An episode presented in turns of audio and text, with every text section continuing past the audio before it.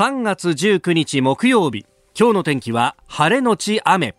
日本放送飯田浩二の OK 工事アップ。朝6時を過ぎました。おはようございます。日本放送アナウンサーの飯田浩二です。おはようございます。日本放送アナウンサーの新業一華です。日本放送飯田浩二の OK 工事アップ。この後8時まで生放送です。今日の天気晴れのち雨。昼間はねだいぶ気温が上がるということなんですが、はい、21度だっけ？今日は東京都心では最高気温は21度の予想になっていましてまあこれで結構桜の開花進むんじゃないかなという感じですよね。ね4月下旬から5月の中旬並みの気温になります。いやもう昼間だけを考えたら絶対コートいらないんだけどさただ今有楽町の気温は9.4度なんですよ、うん、朝はちょっと、ね、困るね。ひんやりとしちゃうんですよね。なので脱ぎ着しやすい服装で出かけた方がいいかもしれません。そしてお帰り遅くなる方は傘を持って出かけた方が、はい、いやうちもさだから昨日洗濯機回すかどうかすごい悩んでさ。でもまああのなんとか今日はちょっと早めに帰って雨が降らないうちに取り込みたいということをねそうですね。思いながら仕事をしようかと思うんですが、うん、あの今朝ですね朝こう来てであの番組の準備をしているとね上ちゃん上柳正彦アナウンサーの朝ぼらきがずっと流れてます。その中で2回ほどあのお知らせが流れたんですが飯田浩二そこまで言うかザライブ3、えー、4月11日に読売ホールでやるよっていうのはあのこの番組でも何度となくお伝えしてきたところなんですが、はい、そのあのお知らせがね、えずっと流れているんで、やんのかやんないのか、本当はどっちなんだっていうのが、結構ですね、メールやツイッターでご心配をおかけしておりまして、大変申し訳ありません。えー、これですね、明日実は20日朝10時から、一般発売が始まるんですね。はいで、えー、イベント現状は開催予定であります。えー、昼夜2回公演で、昼間の公演には、えー、参議院議員の青山茂春さん、えー、評論家牛尾正人さん、ジャーナリストの長谷川幸宏さんの出演。えー、夕方公演は経済学者飯田康之さん、経済評論家常年司さん、えー、数量政策学者高橋洋一さん、そして評論家の宮崎哲也さん登場となるんですが、えー、ご希望の方はですね、えー、払い戻しキャンセルを受け付けるというようなことも合わせて、はい、えーえー、やると。で、まあこれ、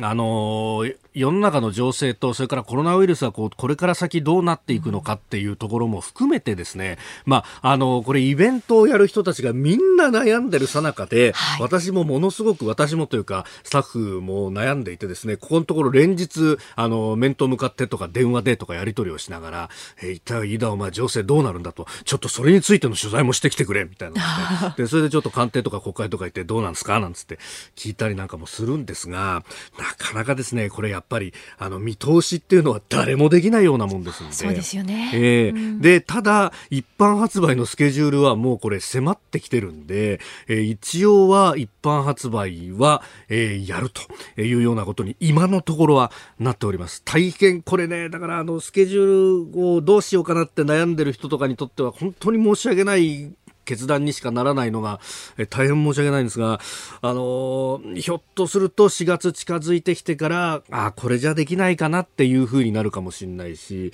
えー、えー、またですね、これ4月11日じゃないですか。ひょっとしたら前日の10日に、えー、プロ野球が開幕するかもしれないとかですね、はい、まあ、プロ野球最短で10日というようなことを言ってますんで、うーんと、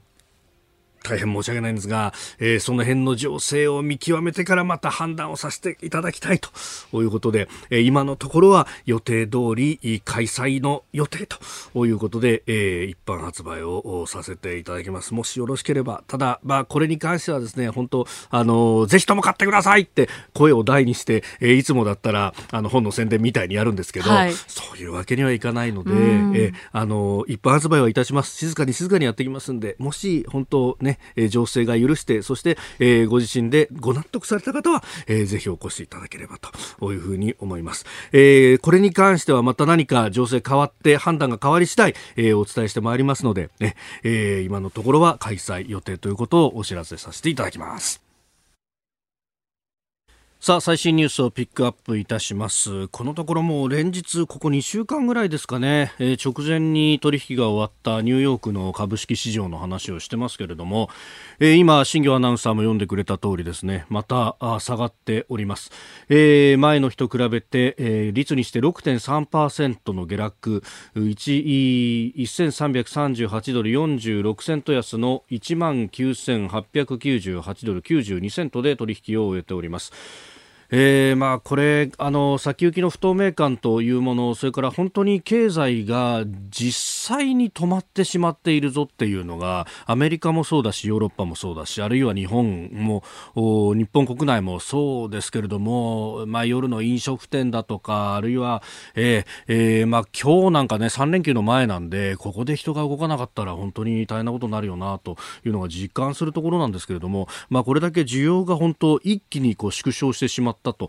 いうあたり、えー、それが如実に現れているのが原油価格であります、えー、シカゴの WTI、えー、原油先物取引の値ですが1バレルあたり22ドル84セントとこれ歴史的に低い水準になってきています、えー、前の日と比べて16.43%の下落ということが今報じられてまして、まあ、これ経済がどんどん回らなくなってくると、まあ、電力需要だって減るし、まあ、それ以外もいろいろ工場で物を作ると。というようなこと、まあ、原油というものは様々なものにこう効いてきますんで、えー、その需要が実際的に減ってしまうというのが市場関係者の、まあ、この先の、えー、意識としてあるというところですね、えー、それが如実に現れております、まあ、これあのアメリカはあ1兆ドル規模の財政出動を行うということを出しておりましてそして昨日は毎日新聞が、えー、一面トップで、えー、スクープで報じてましたけれども、えー、現金給付、まあ、リーマンショックの時は1万2000円、えー、1人頭だったものですが、まあ、これで果たして足りるのかというあたり、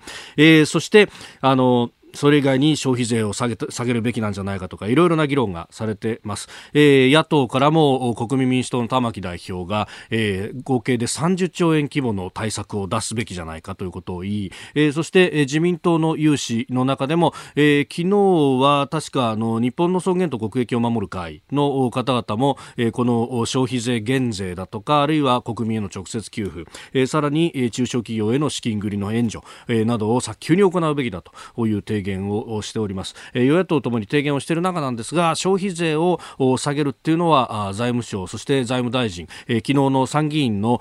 金融財政委員会での答弁では、えなかなか渋かったというようなことが報じられておりますまあこれは、え今後の議論ということになるんですが何しろ早くやらなきゃいけないということがあります。えーまあ、そして、まあ、そういったですねえー、コロナウイルスとそれから経済についてというのが一面トップのところが多い中、えー、西が森友文書改ざんと、えー、財務省の職員の方、まあ、財務局近畿財務局の職員の方、えー、赤木俊夫さんという方が自ら命を絶ったということがありました。その手記が見つかったと。これはあの週刊文春が、えー、書いてましたけれども、まあ、これを追っかけるような形で朝日新聞と東京新聞が一面トップで報じております、えー、奥様が国とそれから当時の理財局長だった佐川氏を提訴したというようなことも、えー、書いてあります。でこれですねその森友学園のその土地の売買について、まあえー、土地の売買をめぐってこの森友学園のですですね、えー、籠池さんという方、まあ、この方々ご夫妻で、えー、この財務局に乗り込んできたりだとか、まあ、いろいろこうやっていたわけですが、そこで、えー、複数の政治家の名前であるとか、え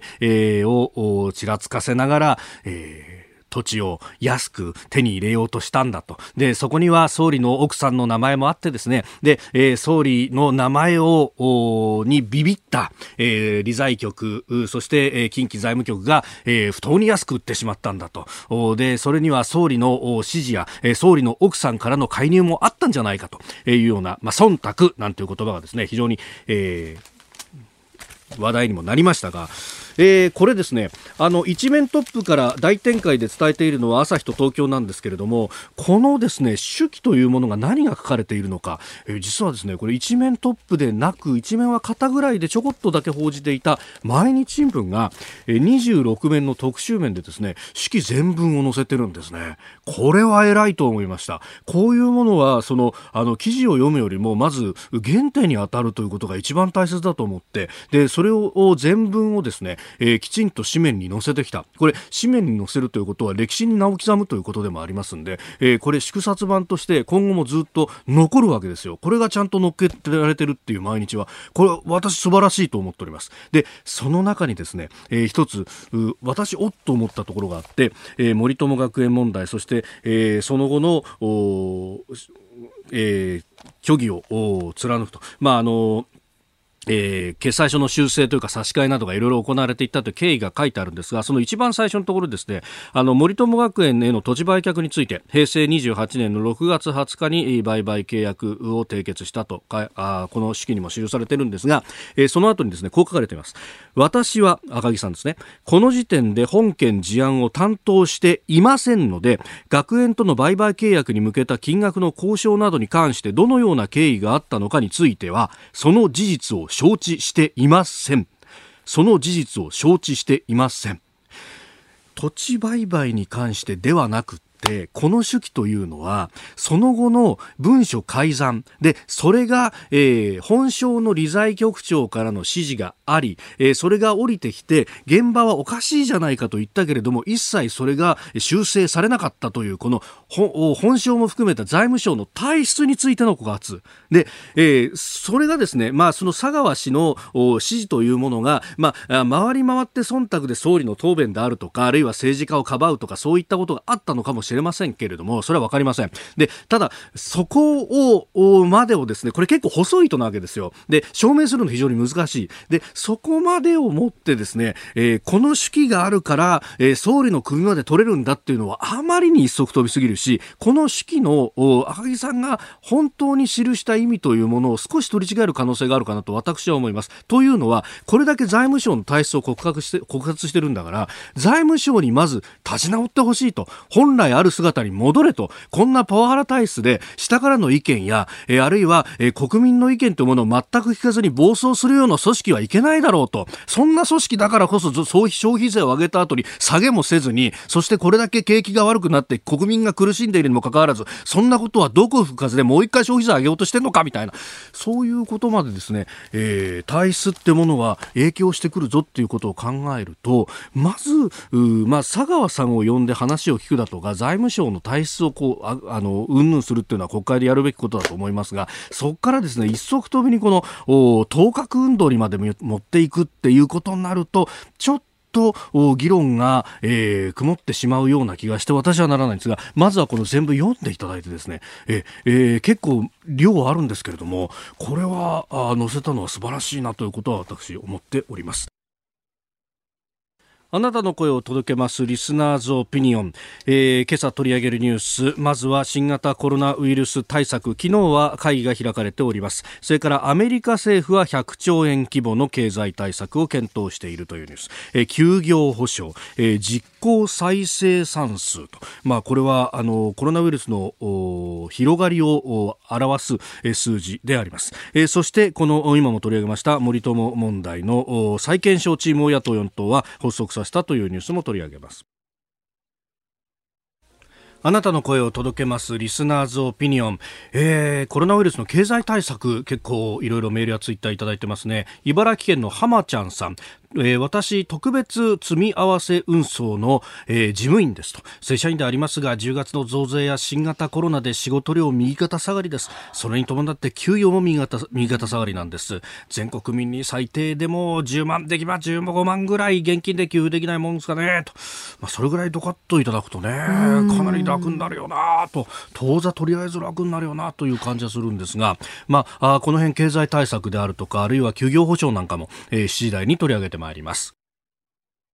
さあ、7時台はコメンテーターの方々とニュースを掘り下げます。今朝はジャーナリスト鈴木哲夫さんです。おはようございます。はい、おはようございます。よろしくお願いします。お願いします。もう連日コロナコロナばっかりになっちゃうんですけどね。まあね、ここはマスコミも勝負どこで頑張りどこですからね。うん、そうですよ、ね、前向きな話もやっぱり伝えていかないとね。うんうんうん、確かに、えー、まあいろいろあると思います今日もよろしくお願いします。はい、お願いします。7時台はコメンテーターの方々とニュースを掘り下げます。今朝はジャーナリスト鈴木哲夫さんです。おはようございます。はい、おはようございます。鈴木さんには番組エンディングまでお付き合いいただきます。では、最初のニュース、こちらです。安倍総理、新型コロナ対策で公共料金の支払い猶予を指示。安倍総理大臣は昨日新型コロナウイルス感染症対策本部会合を開き経済的打撃を受けた家庭に対し電気料金など公共料金の支払いの猶予を各機関に要請するよう指示しました。また個人向け貸付制度の特例も拡充し収入の減った個人事業主などに対応する考えです。公共料金の支払いが難しいという方々も出てくることが懸念されるところであり返済免除特約付き緊急小口資金について、学校給料の影響の有無にかかわらず、個人事業主等の世帯についても、貸付限度額を10万円から20万円に引き上げ、生活への不安に対応します。えー、この生活支援策、まあ、それから社会保険料や国税についても原則1年間の免除措置を取るというようなことも出てきております。うんまあ、困ってる人は非常に多いですよね。そうですね。あの今出てるその政府のまあ緊急対策でこのお金に関することはこれあの僕らやっぱり見ていくときに整理しなきゃいけないと思うんですね。はい、それ何かとやっぱり2つあって、うん、1つはそのいわゆる休校とかそのいわゆるイベント自粛で、うん損失が出てるわけですね。つまり、はい、あの働けなくなっちゃってお金がなくなったとかそういういわゆる損をした部分損失した部分にまずお金をどう補填するか、ね、補填をするか。これが一つ、はい、ともう一つは次の問題としていや、これだけ景気経済が悪くなっているので、はい、じゃあ今度は次に第2弾としてその経済対策としてどういうふうにお金を使うか2つあるのでこれを分けて考えなきゃいけない。で今安倍総理の、まあ、言ってた話っていうのはどっちかと損失をどう補填するかと。はいいうことですよね。で、まあいろいろ決めて、いろんなことを、まあ公共料金の猶予とか、あの、いろんなこと言ってるんだけど、損失に関しては。ええ、僕一つのあプランとしてね、はい、これねやっぱりね現場を取材してみると一律じゃないんですよ、うん、そのいわゆる損失の、はい、あり形がね、えー、でじゃあ一律1万円もらえばいいかとか8000円もらえばいいか1万円もそうじゃなくて、うん、もっと実は、うん、あのその共働きによって収入がもっと実は多いのに、うん。はい、それなのそれがないとかね、うんうんうん、えー、そうじゃないのもいろいろケースがあるわけね。だから僕はねあの地方への地方自治体への交付金っていう形で使い道と権限をね地方自治体に任せたらどうかと思うんですよ。はい、それでそれはね、はい、なぜかというと実はその生活者とか庶民の生活っていうのはみんなそれぞれ違う。で地域性がありますよね。例えば今休校でそのいわゆる共働きのあ、ね、あのご両親がいてそれで子供の面倒見なきゃいけないからお金が減ってる、えー、そういう地域もたくさんあるでしょ、はい、だけど実は地方自治体によっては高齢者がたくさんいて、こういうところってね実は休業休校にのについての保障よりも、はいえー、実は介護の方でデイケアとかで問題が起きてるわけですよ。なるほどなるほど。デイケアがほら担い手が少なくなっちゃうと。うあのいやデイケアそのものがほら閉鎖しちゃうから。あそっかそっかそっか、うん、もうそうですよね。そうそうそう。そしたら、お年寄りはそこ通ってる人はお風呂も入れなくなっちゃう、はい、一人暮らしの人じゃあどうするのとか、はい、そこでまたものすごく今苦労してて、でじゃああの介護士が少ないとか。じゃあどうしたらちょっとね困ってるお金のことでも地域によって違うんですよね。で地域住民の生活が一番分かってる、はい、どんな中小企業があるとかどんな人が住んでるとかね、うん、一番分かってるのは基礎自治体じゃないですか。うんうんうん、そうですね、だから一律いくらとかじゃなくて、はい、これを地方に任せて、その地域地域で要するにお金を自由に使えと。いうある種の交付金ですよね、はい、こういう形もね少し取ったらどうかなと思うんですよね。ただこの時はね地方自治体が試される。確かにそうですね、うんうん、昔あのふるさと創生1億円の時にありましたね。はい。あの時に半分ぐらいの自治体がね、ええ。当時自治省にね電話してきて、どう使えばいいかって、うん、だからそんなことはしちゃダメですよ。金塊買っちゃったような自治体だからこれは自治体も試されるんだけど、ええ、庶民の生活に一番近いところここに自由裁量のお金をね配ると、これも一つ僕考えたらどうかなと思いますけどね。えー、まずはあ昨日の感染症対策本部会合からあお金の使い方あ地方交付税の交付金の適用など、うん、お話をいただきました。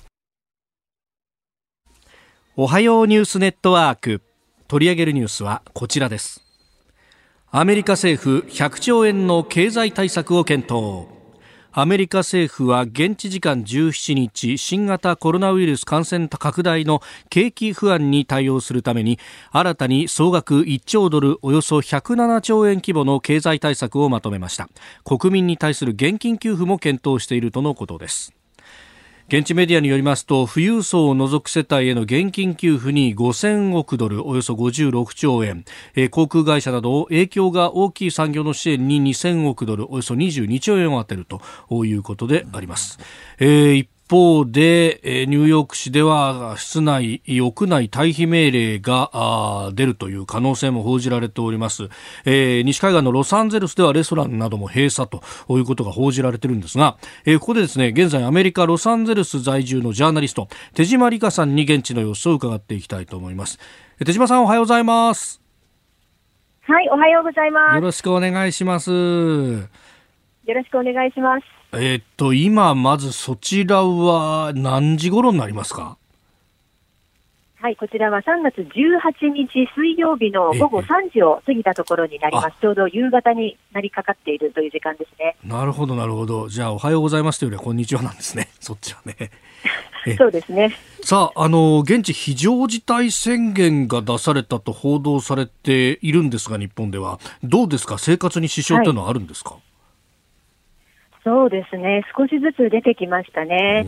ちょうどあの今から2週間前の3月4日に、この非常事態宣言が出たんですが、はい、その頃はあのまだハンドサニタイザーの消毒液が徐々に品薄になるという程度だったんですね。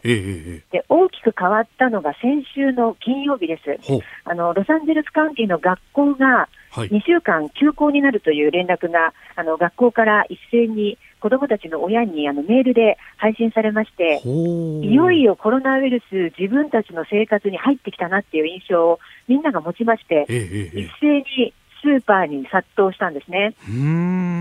で私もその時スーパーに行ったんですけれど、はい、あのレジの前に、見たこともないような長蛇の列ができまして、で皆さん、アメリカサイズのあの大きなスーパーのカートに、冷凍食品とかお肉とかスナック、うん、ジュースなどをこう山ほど買い込んでました。さすがにこの時はスーパー、どのスーパーに行っても棚が空の状態になりまして、今はですね、はい、まあ、全体的にまだ品薄の状態ではあるんですけれども、あの少しずつ商品戻りつつあるなという感じです。はあ、やっぱり学校の休校ってインパクト大きいんですね、アメリカでも。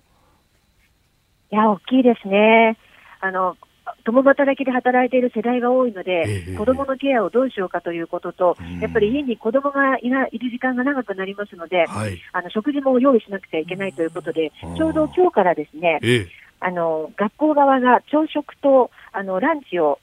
配布するというサービスが本格的に始まりまして、親があの指定された学校に行って、ドライブスルー形式で食事を受け取るというスタイルが始まりました。はあ、なるほど。そっか、配って歩くっていうわけにいかないんですもんね、広学区も広いし。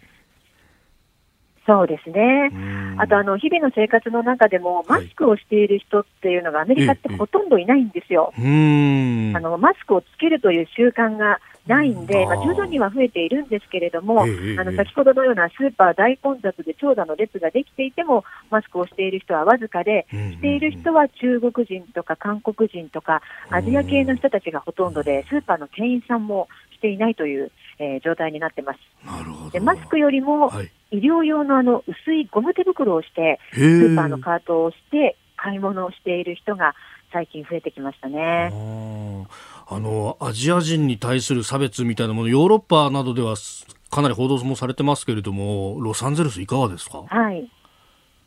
あの先日、私の友人が、あのフィットネスジムであの走っていたときに、はい、やっぱり周りの方から、Are you Chinese? っていうふうに聞かれたりしたそうなんですよ。で、僕はジャパニーズだって答えたら、あ、そうかっていう反応があったりとか、あとあの一部、これは本当に一部の人たちなんですけれども、はい、やっぱりこう差別を感じている人たちの間で、アジア系の人たちが銃ですとか、銃弾購入するという動きもあの一部の地域で出てるようなんですね。やっぱりあのアジア系だということで差別されることプラス、はい、商品がやっぱりこう品薄になっているんで、ええ、差別から発展して暴動が起きたらいけないということで、まあ、護身用にあの銃を購入するという動きも出てきてます。ネットの販売では通常よりも2倍の2倍にも売り上げが伸びてるんだそうです。へえ、やっぱりロサンゼルスでも銃は身近な存在なんですね。そうですね、まあ、私たち日本人にとってはまだまだ、私も実際にこちらに来て8年、9年目ですけれども、はい、実際見たことはないんですけれども、ええ、でもやっぱりあの銃を持っている家にあるという人たちはいらっしゃいますね。うん、はさあ、スタジオにはジャーナリストの鈴木哲夫さんもいらっしゃいます。はい、あの手島さん、おはようおはようございますよ、こんにちはだな。えー、あのおはようございます。えっ、ー、と、ちょっと政治的なことを一つ聞きたいのは、アメリカ大統領選挙ですよね、まさにね。その中で、この今回の新型コロナウイルス、どういうふうな影響が出てきそうですか？やっぱりあのトランプ大統領の発言に注目している人たちは大変多くてですね、であのスーパー、スーパーもうまく品薄状態で、レストランはもうほとんどあの営業が停止になりまして、店内で飲食ができない、で、お持ち帰りのみになってるんですね。となると、やっぱり家賃も高いですし、家賃が払えなくなってくる、で生活も逼迫してくるということで、これからトランプ大統領がどんなふうにあの私たちに対して保証してもらえるかという動きに注目している人たちはとても多いです。はあ、それが影響を与えるってことですね。ねあるかもしれないですよね。手島さんどうもありがとうございました。はい、ありがとうございました。またぜひお話を伺わせてください。どうもありがとうございました。はい、よろしくお願いします。ありがとうございました。えー、アメリカ・ロサンゼルス在住のジャーナリスト手島理香さんに現地の様子伺いましたパニックっていうのはやっぱりもう世界どこも同じなんですね、スーパーの前に人が並び品物がなくなりというね。うんさあ、えー、そのコロナウイルスに絡んでのニュース日本国内のニュース続いてこちらです、一斉休校で仕事を休んだ親の休業保障昨日から申し込み開始。厚生労働省は昨日新型コロナウイルス感染拡大防止のための一斉休校で仕事を休まざるを得なくなった保護者に対する休業保障の申し込み受付を開始しました。対象となるのは小学校や幼稚園保育所特別支援学校などが臨時休校したケースで子どもが新型コロナウイルスに感染した恐れがある場合も含まれるとのことです。えー、1日あたり8330円というようなあ上限の助成金の支給ということなんですが、うん。うん、えー、鈴木さん、これいかがですか？あのー、8000いくらっていうのが、はい。うん、適切な額なのかどうかっていうことですよね。あのもちろんたくさんお金もらえるに越したことはないってことなのかもしれないが、はい、だけどそのこの額が適当かどうかっていうのそれぞれの家庭の事情で違うわけですよね。だからそういう意味ではその細やかさという意味でね、はい、そのこのお金の額も一律は決めますけれども、プラスアルファやっぱ地域地域で判断できるように、まあ、あの地方自治体へのね、はい、あの交付金のような形で地方自治体がその地域に乗じてねああのあったその額を決めるようなその自由裁量みたいなものをね、はい、思い切ってあの地方に与えてもいいのかな、でねあのもう一つ言うとね実はやっぱり地方自治体が頑張ってるんですよ。はい。ね。現場でね、うん、例えば北海道もそうだけども、例えば大阪なんかもね、はい、えー、えー、あの、イベント自粛については、独自のね、まあ、あの判断というか、あの、これ専門家会議が3条件を出しましたよね。この感染していく、で、こういうものがクリアできるものは一部イベントなんかもね、例えば認めていこうとか、それからまだ少ない、全体で1%ぐらいだけども、まあ、あの、例えば小学校なんかでもですね、その休校を解いて始めてるような自治体もあるわけです。でそそれぞれ現場は地方自治体が苦労してるわけですね、どういうふうな形でじゃあ休校を解けばいい。かとか。ね、だからそういう意味でやっぱり僕はね一つ今回はね地方自治体が試されてると思うんですね。だからその国はね、うん、一律、はい、あのまあ、こうだあだって旗振るのはいいんだけれども、えー、一番要するに、えー、暮らしている住民国あの国民市民ですね。ここに近いのは地方自治体基礎自治体。ここに裁量を与えてねそれぞれがあの本当に頑張ってもらうと。で他の自治体が頑張ってるとねなんでうちの市は例えばやらないんだとかね、はい、そういう厳しい市民の目にもなっていく。自治体も鍛えられる。だからね僕はちょっとそこに少しシフトしてね国が何でも基本決めてこうだあだと引っ張るのも大事だけど、はい、ここは地域に一番密着している自治体に少し移していくっていうのは僕は手だと思いますね。うん、あの補正組んだりしてるとこたくさんあるんですよ。あなるほど、自治体独自で予算を組んで、この近くだと伊豆なんていうのは観光でしょ？もうその地域独特の観光でしょ？そこに何か要するにあのいろんなねクーポンとか補正を組んだりね。そういうこともやってじゃあそこをそれをお金バンと国が出してあげればいいじゃないですか。で用途は問わないと。そうそうそうそう。うん紐付きにしちゃうとダメなんですよねだからここは、そういうのは一つ前向きのコロナ対策の一つかなと僕は思いますけどね。具体的な統治機構改革にもつながってるかもしれないですよね。そうそう。ね、地域主権とかね。そういうことにも次の展開にもなる、はい、なるじゃないですか。はい。えー、この時間鈴木哲夫さんとお送りしました。続いて教えてニュースキーワードです。実行再生産数。一部報道によりますと今日行われる政府の新型コロナウイルス感染症対策専門家会議で国全体の実効再生産数を公表する方向で調整していることが分かりました。この実効再生産数とは何か。R0 なんていう表現もされますが、えー、ウイルスや細菌などの感染力を数字で表すもので1人の感染者が移す平均人数を表したものとなります。ですんで、1人の感染者が、えー、1人以上 R0 イコール1よりも高くなると、それはちょっとずつちょっとずつ広がっていくってことにもなるし、うんうんうん、えー、R0 があ 0. 点いくつってことは、えー、そのうち収束するんじゃないかみたいな目安になると。あの僕はあのまずこの専門家会議の位置づけとしてね、はい、実はあの政府は最初からこれ後手後手とかいろんな問題があったんだけど、僕らとしては何を信じればいいのって言った時にこの専門家会議の記者会見って結構注目して、もっと言うと信頼性があるなと思って、あの簡単に言えばあの僕らお医者さんに行って、ええ、なんか調子悪いなんだろうななんだろう調子悪いって言ってお医者さんに行ってあこれは風邪でしょうだからこうしましょうって言われてお医者さんに見てもらってほっとする、うんうん、それに近いものがあると思うんですね、うん、だから僕は専門家会議の言葉とか、はい、その出す数字とか、え、ここが出す情報とかいうのは、ものすごく実は大きいと思うんですよ。もっと言えばその専門家会議をなんか法的にね、はい何か位置づけてもいいんじゃないかって思うぐらいなんです、僕はね。でそういう中で専門家会議がいろんな、まあ、データや数字をこうやって出して、分かりやすく出してほしいといういうことなんだけど、僕はね、あの、専門家会議にぜひお願いしたいっていうか、こうあればいいなと思うのはね、この情報公開のあり方でね、はい、ごめんなさい、例えば、今週僕ちょっと福岡のあの、はい、テレビ局に行って、報道番組やって、で、ここではね、九州の、あの、いわゆる感染者数をずっと毎日日のに取り上げるんですね、はい、まとめて。九州は7件、まあ、プラス、まあ、沖縄もありますよね、えー、プラスでね。それで意外と少ないんですよ。数十人ぐらいしかまだいなくてね、はい、それでふと思ったわけ。えーなんで少ないのかなっていう分析はないなと。つまり感染が広がっていく、はい、集団感染含めて、それはこうです、こうです。で数字がどんどん増えていってるとかそこを見てるけど、日本では実は少ない地域もあるわけですよ、はい、でここは例えばいやそれはあの感染をねみんなで防いだだからですよって、その一言じゃもしかしたらないかもしれない、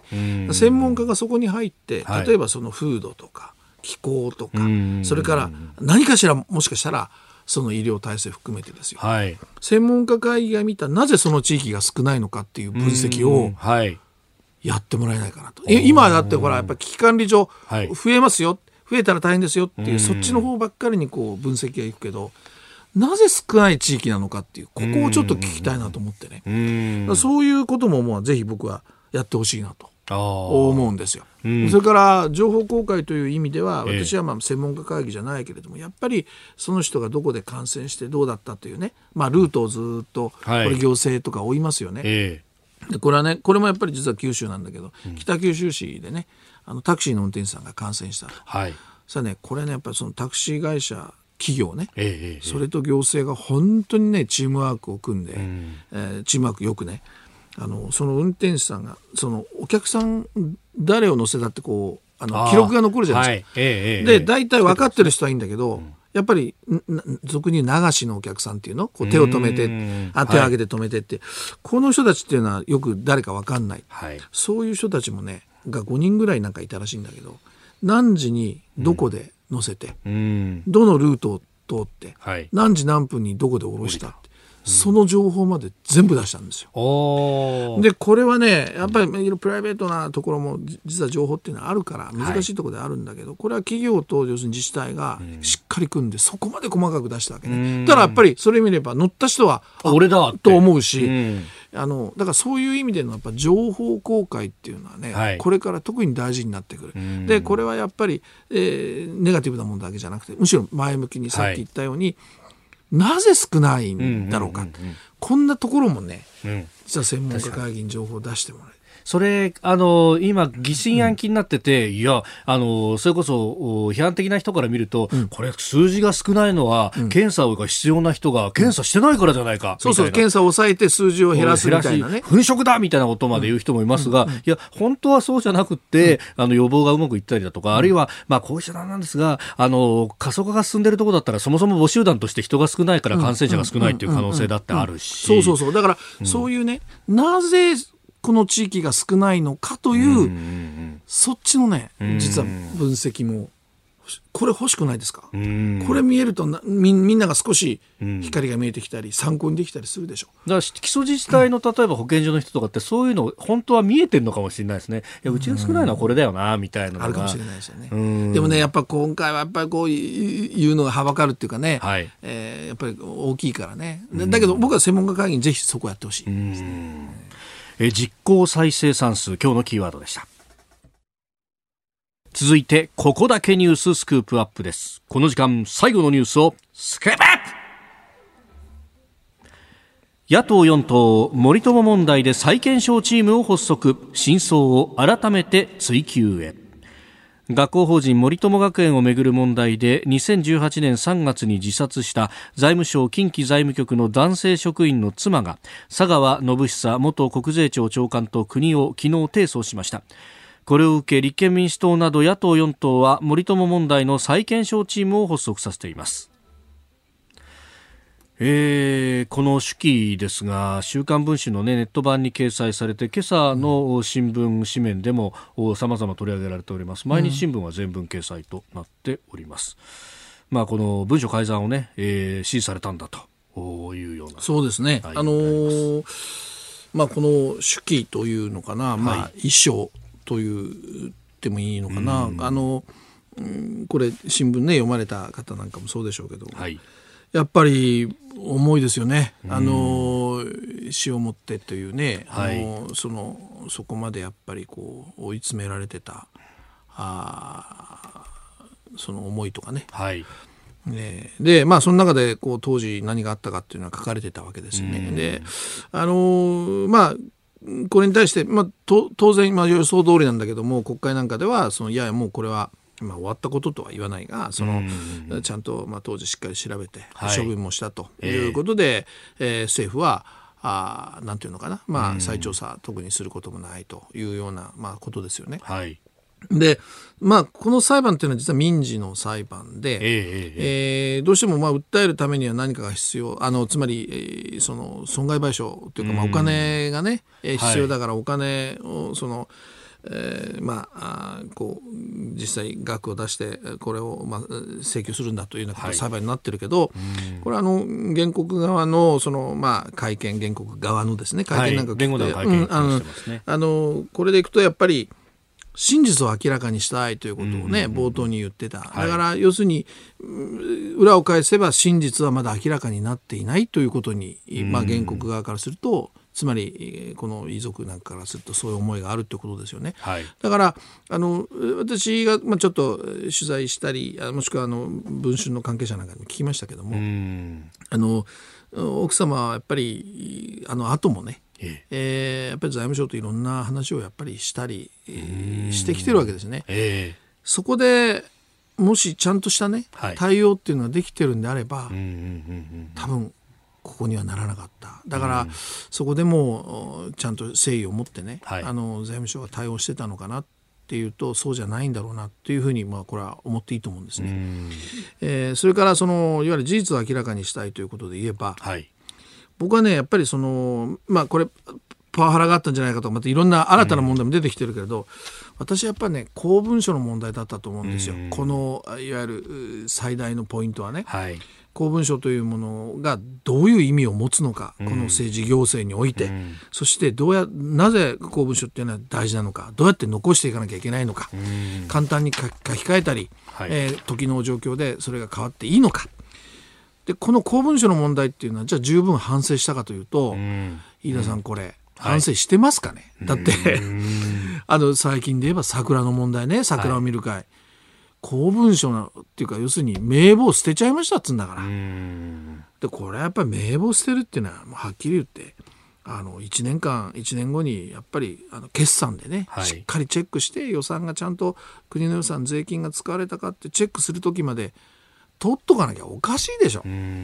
これを捨てました。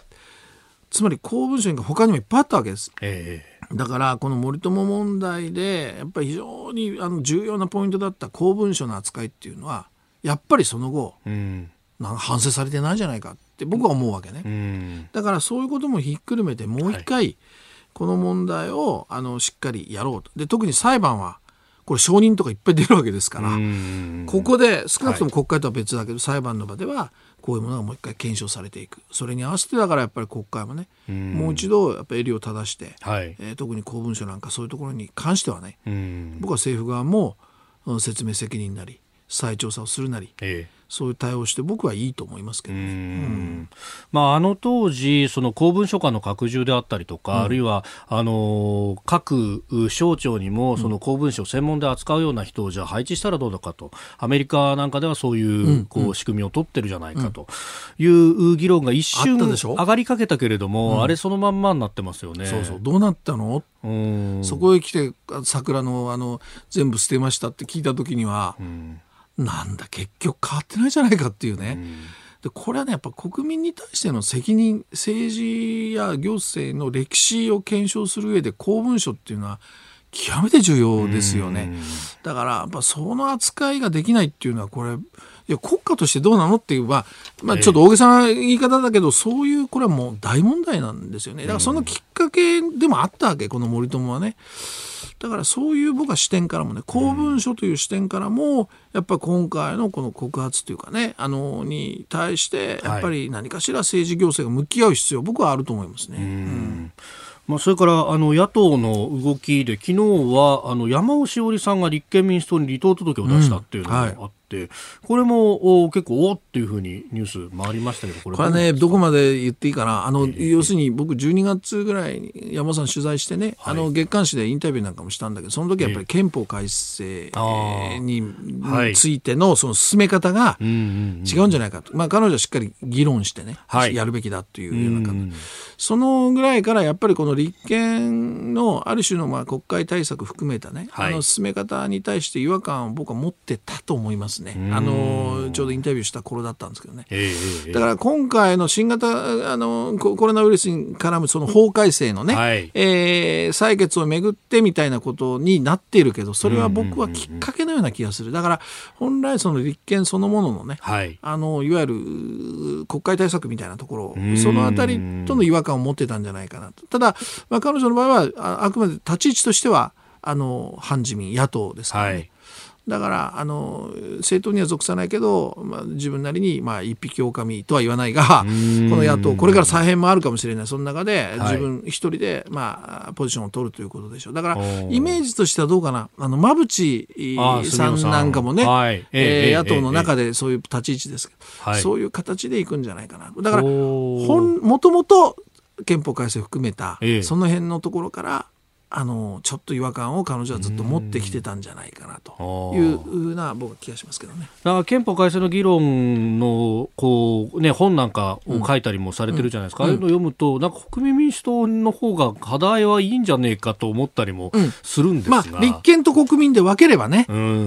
だけどまあ国民は国民でいろいろあるから。国民の中でもいろいろありますね。だからそういう意味じゃあの、はい、立ち位置を、まあ、一人でっていうことなんでしょうけどね、まあ彼女の場合はまあ割と建設的に憲法改正なんかも。あの今の自民党の会見案がいいとは全然言ってないんで、ええね、ええ、全く違う。立憲的会見っていう本をねそうそうそうそうね、う。ん、だけど議論はしましょうっていう。だから進め方じゃないのかな。その民主主義の進め方とか。その辺のところのこだわりのような気がしますけどね。えー、森友問題検証チーム再検証チーム発足というところからあ野党の動きについてもお話をいただきました。